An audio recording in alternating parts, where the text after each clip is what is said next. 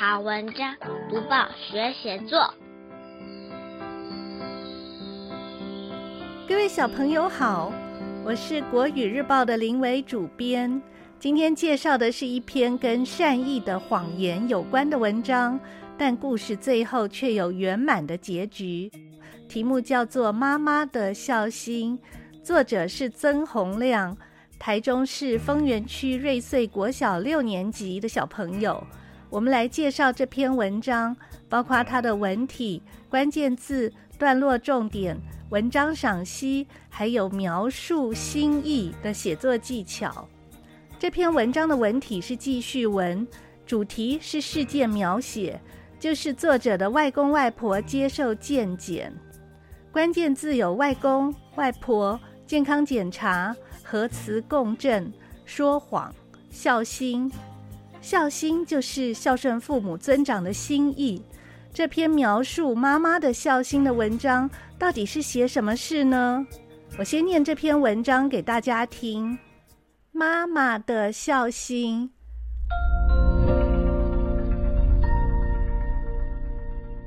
外公和外婆从小家境贫苦，因此节俭诚信，非不得已才会去看医生，更没有健康检查的观念。为了健康着想，妈妈特地为年近古稀的他们安排一次健检。妈妈谎称费用很便宜，他们才同意接受检查。那一天，家人陪着外公外婆到医院做大肠镜、X 光、核磁共振等检查。老人家看到许多仪器，觉得很新奇。经过大半天时间，终于完成所有检查项目。检查结果。外婆的血压和血糖偏高，外公则是胆囊长息肉，因为息肉有点大，医生建议手术切除，避免病变。听到这个消息，全家忐忑不安。医生安慰我们，只是小手术，不用担心。手术当天，大家一起到医院为外公加油。一个小时后，外公被推出手术室。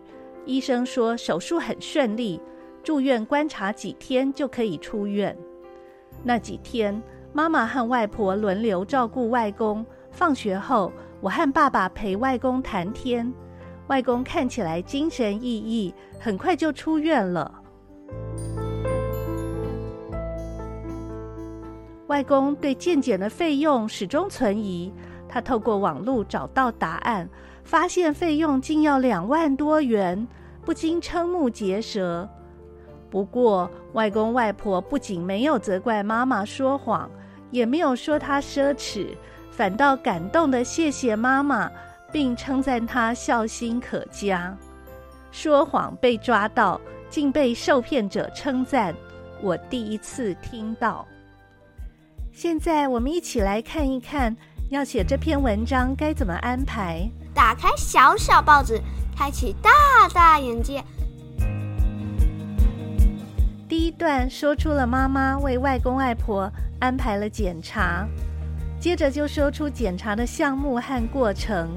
第三段说出结果，并且像采访一样写出家人的心情和医生安慰的话。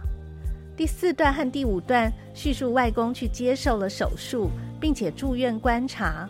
最后一段呼应第一段，公布了这个善意谎言的答案。现在我们一起来赏析一下这篇文章。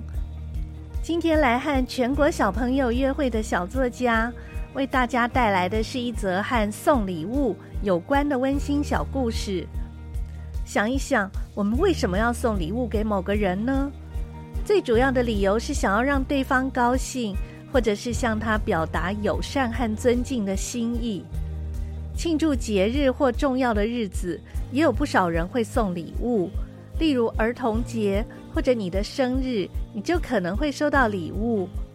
想一想，母亲节那天，你送妈妈或者阿嬷什么礼物呢？收到你的礼物，他们是什么反应呢？你可以把这件事写成一篇小文章哦。小作家的妈妈想出钱让外公外婆做仔细的健康检查。全身健康检查和小朋友在学校里做的不大一样，不光是测量身高体重，还会用到许多精密仪器，检查身体各种器官的功能是不是正常，所以花费不会太低。妈妈不想让省吃俭用的外公外婆心疼或拒绝，所以骗他们检查费用很便宜。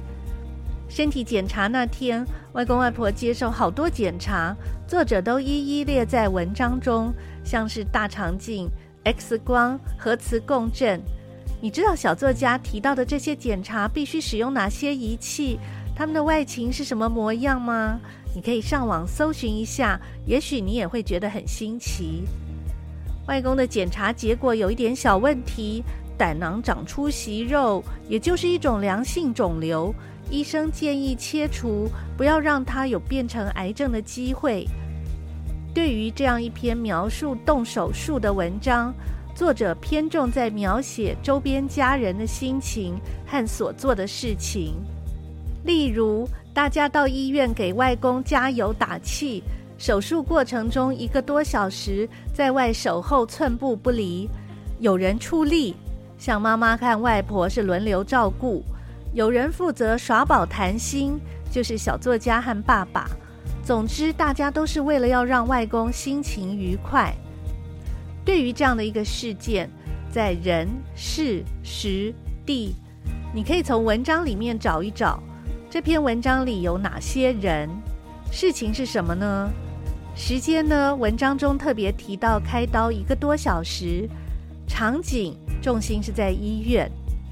这个故事的最后有个温馨美满的结局，虽然外公发现健康检查竟然要花很多钱，但明白。妈妈为长辈的健康着想，于是没有责怪妈妈说谎，也没有嫌她浪费，而是感动的道谢。我想长辈们都是这样，嘴上怕孩子有负担，都说不要不要。你真心为他做一件好事，他心里都会甜蜜蜜的。另外，外公外婆知道健检费用的时候，瞠目结舌。来，你试着表演这种表情给你旁边的人看看。瞠目就是睁大眼睛，形容愤怒、惊讶、无奈的样子，所以这里的意思是瞪着眼睛说不出话，所以这句后面才会接上。不过外公外婆没有责怪妈妈，不过这两个字在这里表示了转折。多读报，多开窍；早读报，早开窍；天天读报，不怕不开窍。今天要跟大家说一说什么写作的小技巧呢？描述健康检查的文章，在小朋友的投稿中不常出现，尤其是像这一篇写的还蛮详细的。但全篇文章真正的重点是描述心意。心意是什么？就是一个人的意思、意念，是温馨的、可爱的、令人感动的。无论写诗或写文章，就是要把这种令人感动的心意写出来。比如你写。母亲节的时候，妈妈很高兴，这样是没有写出心意来的。如果你写“我送妈妈一个爱心发夹，上面有一朵花布做的漂亮玫瑰花，是花了好几个晚上缝出来的。妈妈收到礼物，笑得像花一样灿烂，紧紧把我抱在怀中。这样你的心意，妈妈的心意就全写出来了。心意就像是烹饪的灵魂。如果我们把一颗蛋放进水里煮熟，它就是颗水煮蛋。如果你知道爸爸爱吃半熟荷包蛋，特别为他做出来，当中的心意会让爸爸感动。心意就是那种意念，会成为那件事、那篇文章特别感动人的地方。写作的时候，为了描述心意。绝对不会简简单单的把事情说出来就算了。林良爷爷在《浅语的艺术》这本书里说过，要先搜集足够的感受。我截录部分文句念给大家听：文学创作的过程都是由深切的感受出发，动人的文学作品往往是充上电的。我们阅读就像是触了电，你的文字像是语言的美感活动。你身体里像有一个发电厂，把你搜集来的深切感受发了电，然后你才能使你的作品充电，使读者触电。这就是动人的文学作品，都是由深切的感受来的。